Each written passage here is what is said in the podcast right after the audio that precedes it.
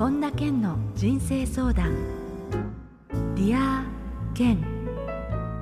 皆さんこんにちは。本田健の人生相談 Dear Ken ナビゲーターの小林まどかです。健さんよろしくお願いいたします。よろしくお願いします。えー、さてオンラインメンプロ2023についてちょっと今日は伺いたいと思うんですけれども、はい。えー、今年もですね健さんから毎月オンラインで直接学べる本田健オンラインメンタープログラム2023が開催されるということで、改めてどんなプログラムか教えていただけますか？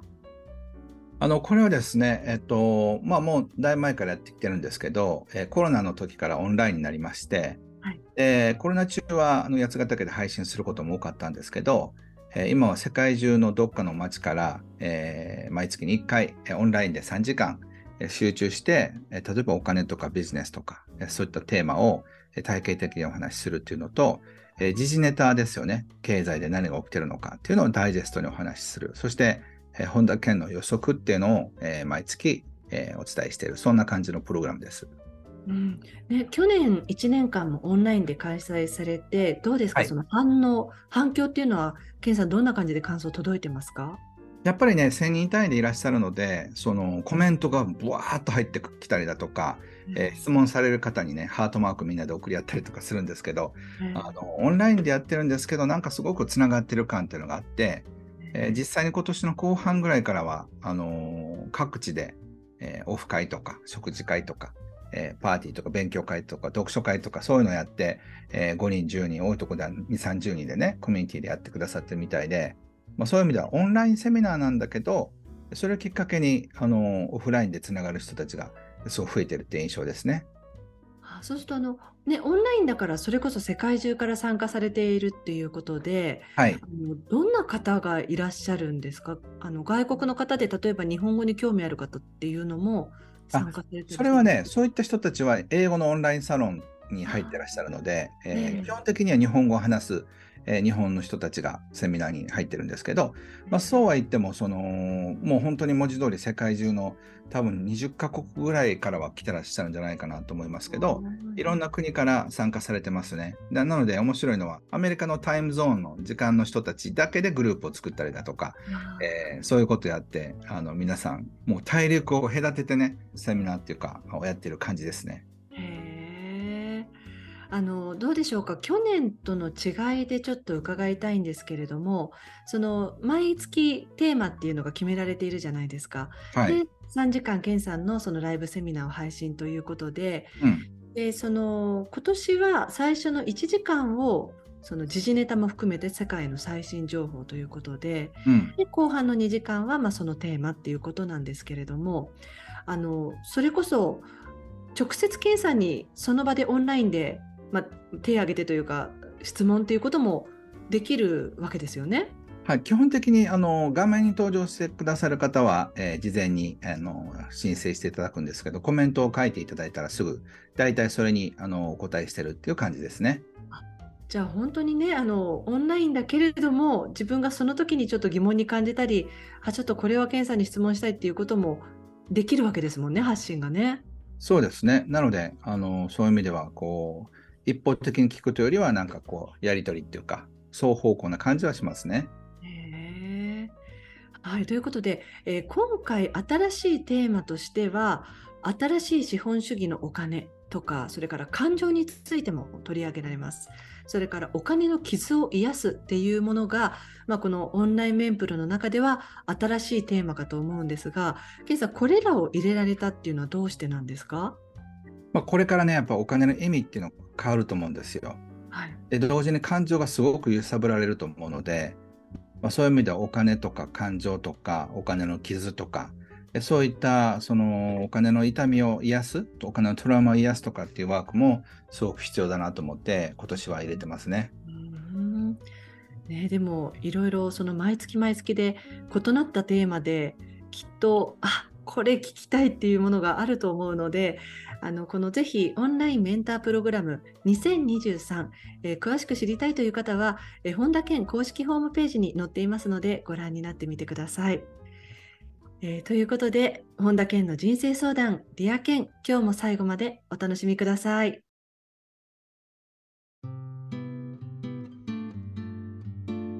本田健の人生相談「リア健」続いては人生相談のコーナーです。このコーナーではリスナーの方からの質問に健さんに立体話法でお答えしていただきます、えー、ラジオネームしんじさんです。健さんこんにちは。こんにちは。仕事の目標はやることが明確なせいか、ここ数年を振り返っても多少時間がかかっても目標を達成してきています。ただ、プライベートの目標、例えば恋愛に関しては、まあ、子供が好きなので家庭を持ちたいと思っても彼女と長く付き合いが続かなかったりうまくいきません自分としては仕事もプライベートもどっちも充実させていきたいのですが叶いやすい夢と叶いにくい夢があるのはなぜだと思いますか？叶いにくい夢を叶えるコツがあれば聞いてみたいですと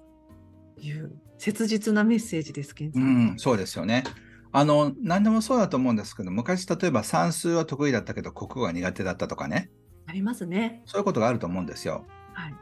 それと同じで、例えば、こう恋愛は得意なんだけど、仕事がなとかね。逆に仕事はすごく得意なんだけど、恋愛がなみたいな人がいると思うんです。えー、でこれってやっぱりその人の個性なんですよ。はい。でだからまずそれはあの個性があるってことと、あと、例えば、その自分がこう叶えにくいと思ってることに関しては苦手意識があると思うんですよね。はい。だから、なんか、その仕事はスムーズに来ないなとか、あるいは何かこれをやろうとしてもなかなかうまくいかないなっていう気持ちがやっぱり、そのなんか最初から負けてるみたいなとこがあると思うんですよね。はい。うん。だから一番はその分野に熟達してる友達、師匠みたいなのを 見つけることですよね。それはあの例えばじゃあこの方で言えばパートナーシップが長くうまく続いているあ憧れちゃうなっていうような感じの人にまず会って話を聞くっていうところですか、うん、そうそうそうそう。例えばそういう人と話を聞いたらパートナーとうまくやっていくのは当然というかそれが普通の状態なんですよね。でモテない人とかパートナーシップがうまくいかない人たちって集まったらいい人いないねとかねなんかそういう話になっちゃうんですよ。これビジネスも一緒で仕事がうまくいってる人たちっていうのは全部うまくいってるんですよ。ううまくいかない人ってうまくいかないような雰囲気なんですよね。へえ。じゃあそこからでもそういうところから一抜けしたいなっていう時には自分の何かノリを変えたらいいんですかね？まあ全てを変える必要があるんですけど、まあ、そうそう一番はやっぱりその恋愛うまくいかないもんなんだっていうこう固定概念をぶち壊してもらうためにはのパートナーシップがうまくいってる人と付き合うことによって初めてああそういうのもありなんだっていうことが分かってくるんじゃないでしょうか。うんその時にあこの2人は素敵なカップルパートナーだけどやっぱり自分は無理だなとかって思っちゃったりしちゃダメですよね。そうねやっぱりそういう意味では自分が自分を卑下してしまったらもうそれで終わりですからね。うんだから今はまだ苦手だけど、そのうち得意になるって例えばお子さん子供が好きなんでしょ？そういう人はやっぱり素晴らしい家庭を築く、えー、そういう可能性があるわけですよ。だから、この自分みたいなタイプの人と、えー、一緒にパートナーになってくれると一人でいいわけですから。そうですよね。うん、逆に3人いたら複雑になるわけで。そうですね。うん。だから一人だけ引き寄せればいいわけだから、で、そしてその人と素晴らしい関係を築くことができれば、えー、幸せになれるわけですよね。はい、うん、だから難しいっていう固定概念をまず手放すところが最初のステップですね。はい、ありがとうございます。えー、続いてラジオネームなっちゃんです。けんさんこんにちは。こんにちは。会社の同じチームに上司や目上の人の前ではイエスマンで感じがいいのですが、同僚や部下には自分の仕事がいかに大変かをアピールして、上司にだけいい態度をする人がいてイライラします。性格的な違いもあると思いますが、忙しいのはみんな同じだし、そんな大変なら上司へのいい顔をやめればいいのにと感じてしまいます。周りにイライラする人がいるとき、何かできることはありますか？私の心の余裕があれば対応が違うかもしれませんが、あまりにも忙しいアピールをしてくるので、正直うんざりしています。もうこのね、メールからね、怒りがこう出てますよね。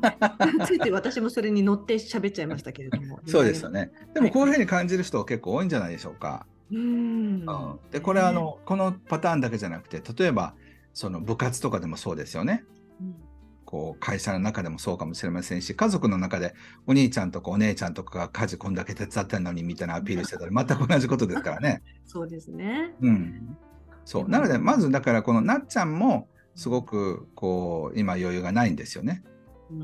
で余裕があったらそうかそうかってそのアピールするぐらい自信がないんだなっていうふうに優しく見守ることもできるんですよ。ねイライラしてる時ってなかなかそういう余裕の視点で見れないですからね。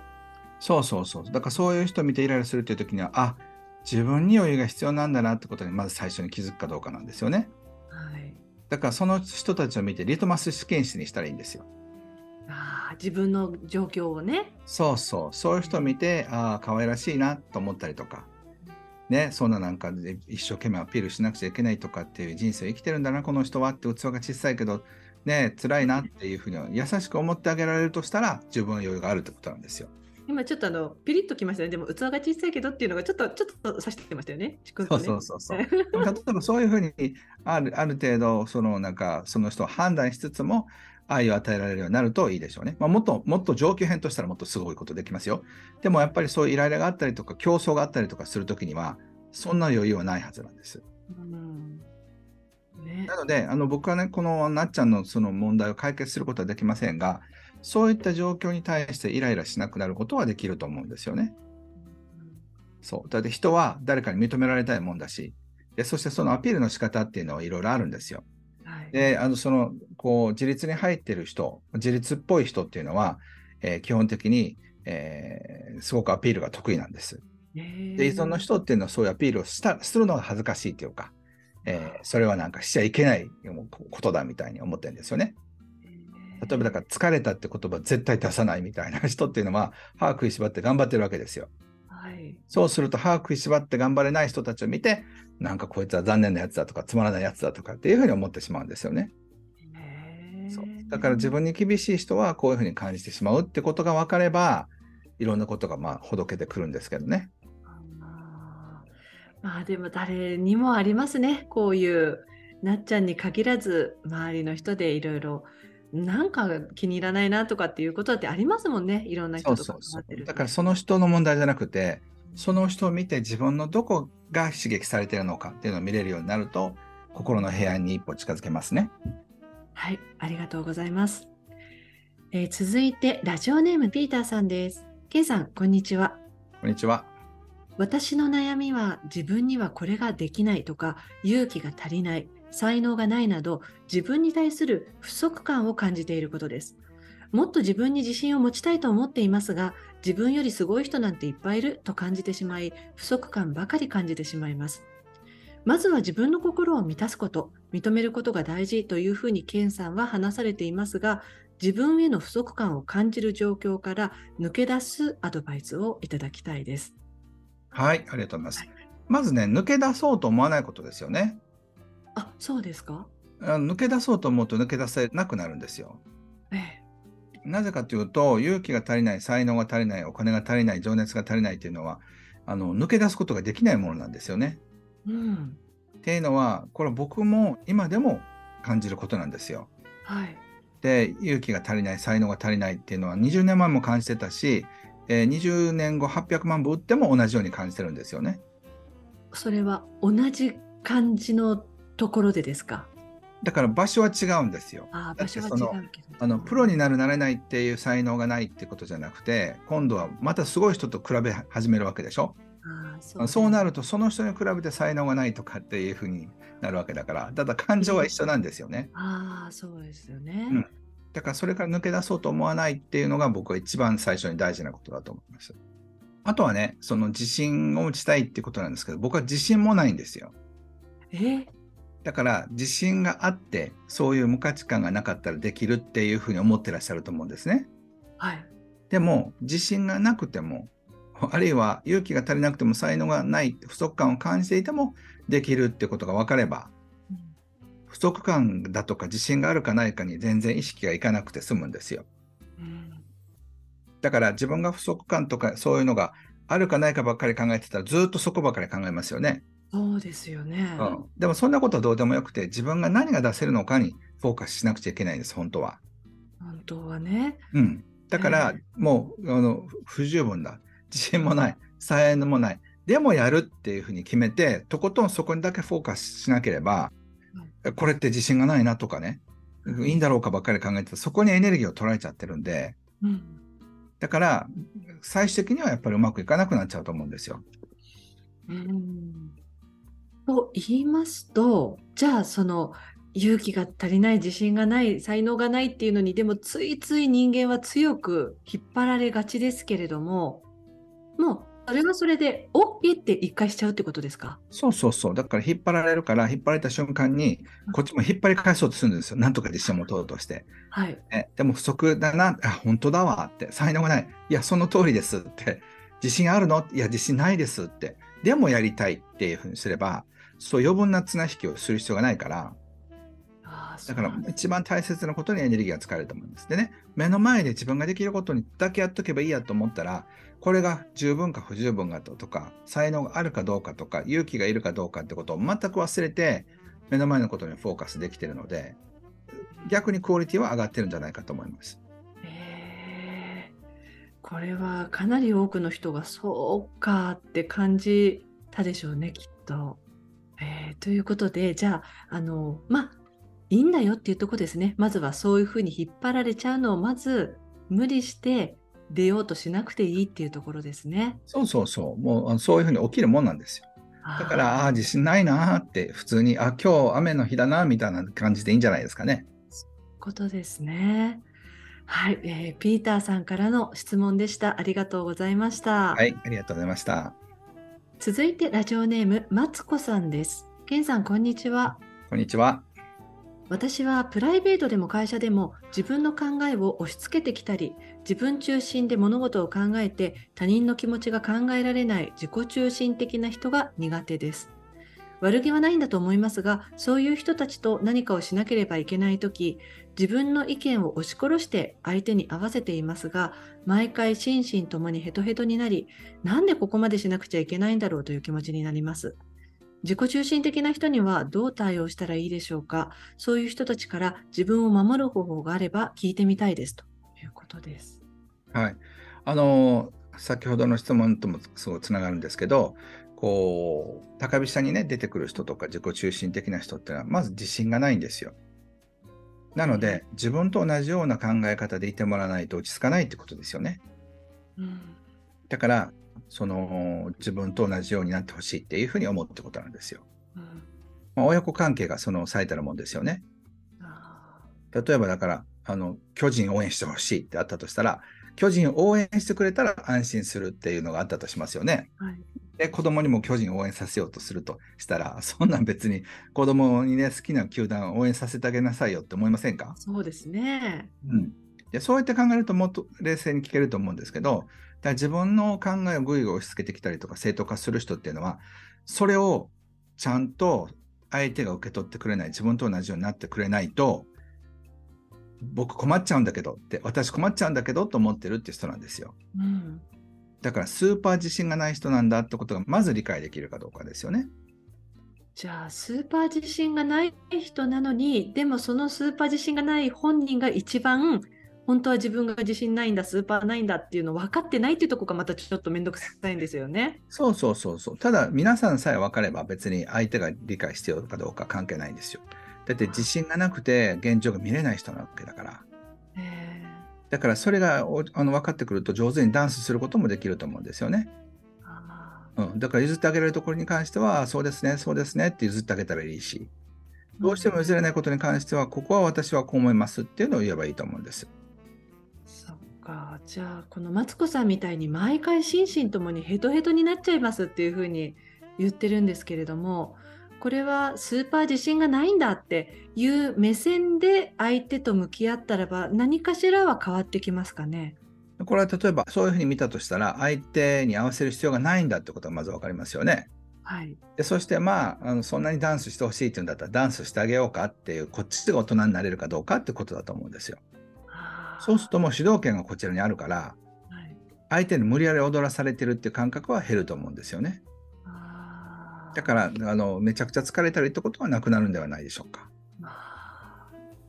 そうかそういう人たちはねスーパー自信がないんだって思うとかなりこちらからも見え方って変わりますもんね。そうですねあとはねやっぱり本当にその自分と同じ意見でいてくれないとすごい寂しい。心に空洞があるからそういうふうになってほしいんですよね。うんん、だ例えば自分がビールって言ってる時に相手がウーロン茶って言ったら「お前飲めよ」みたいな人って昭和にはいっぱいいたんですけど、それはなんか一緒にビール飲んでもらわないとなんか寂しいじゃないかみたいなっていうことなんですよね。へあでもかなりその視点で見るとなんか違って感じられますね本当に。まあそれは最初のステップじゃないでしょうか。はいありがとうございました。以上、人生相談のコーナーでした。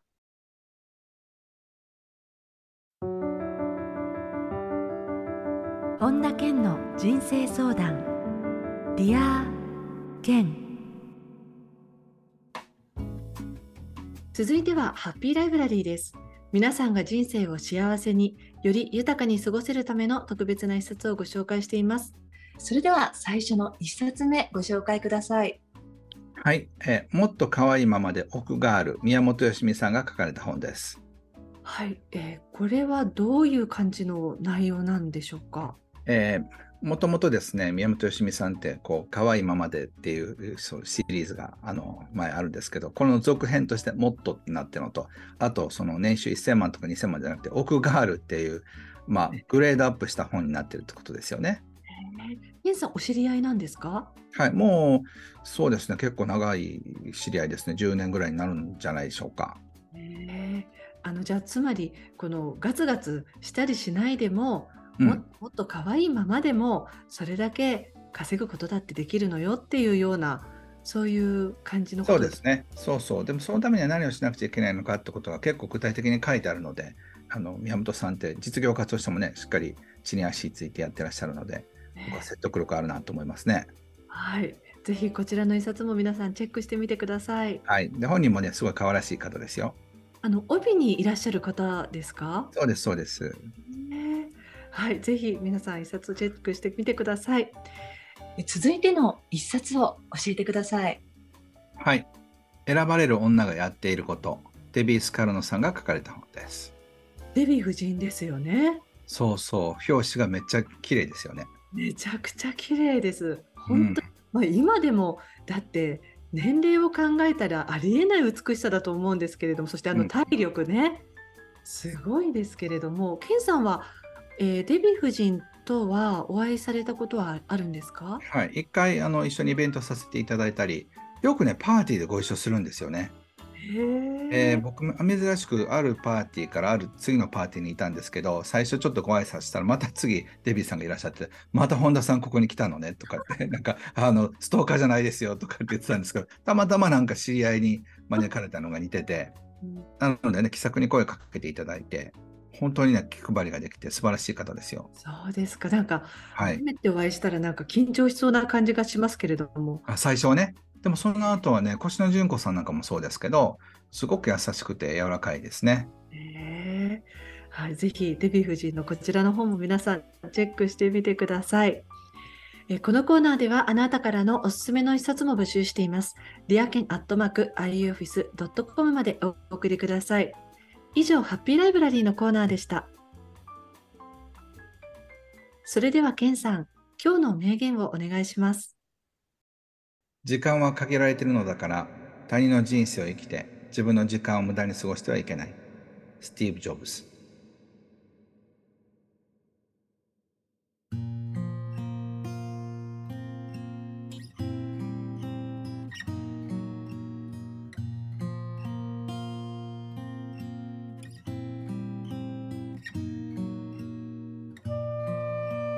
本田健の人生相談、 Dear Ken いかがでしたでしょうか？さて、あの、健さんね、今年もオンラインのメンプロ2023も開催されますし、はい、それからまあ海外でもどんどんこう講演会、そういうセミナーなどもやっていこうと思うっていうような感じなんですが、はい、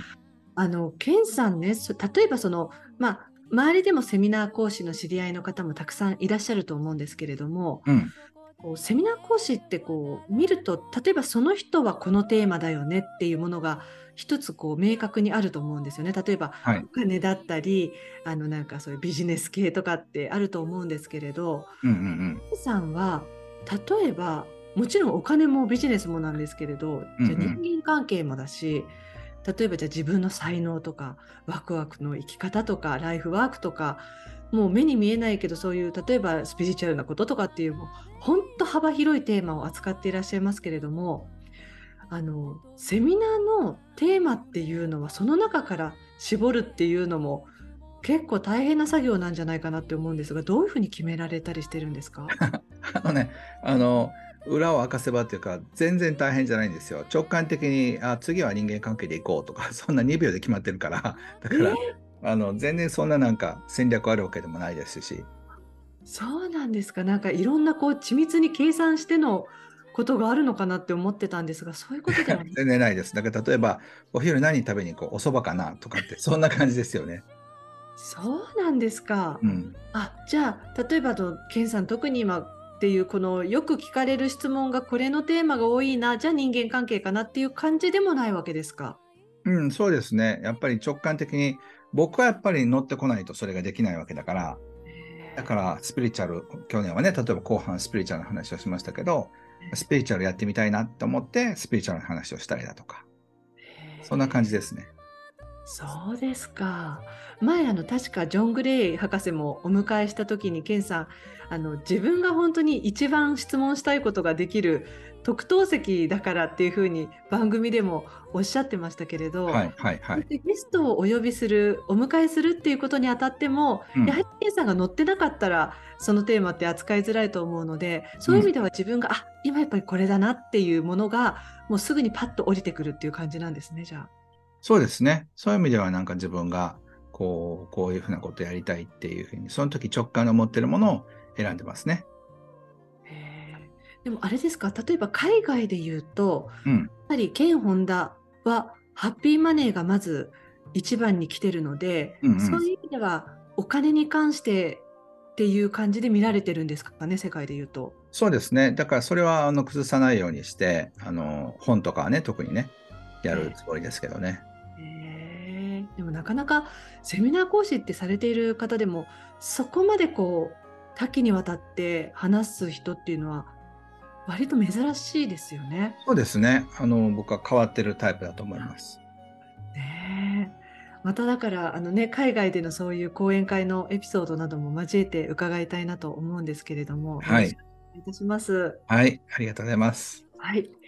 さて、本田健オンラインサロンでは、毎月980円でサロンメンバーのみが視聴できる、健さんのオンラインセミナーや、また特別ゲストとの対談など、様々なコンテンツを配信しています。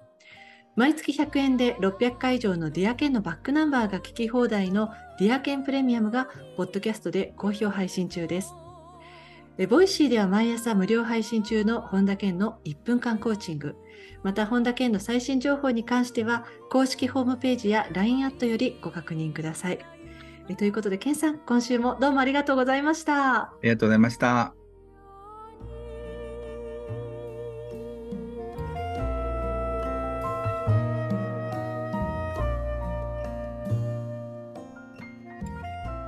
最後に本田健セミナーに関するお知らせです。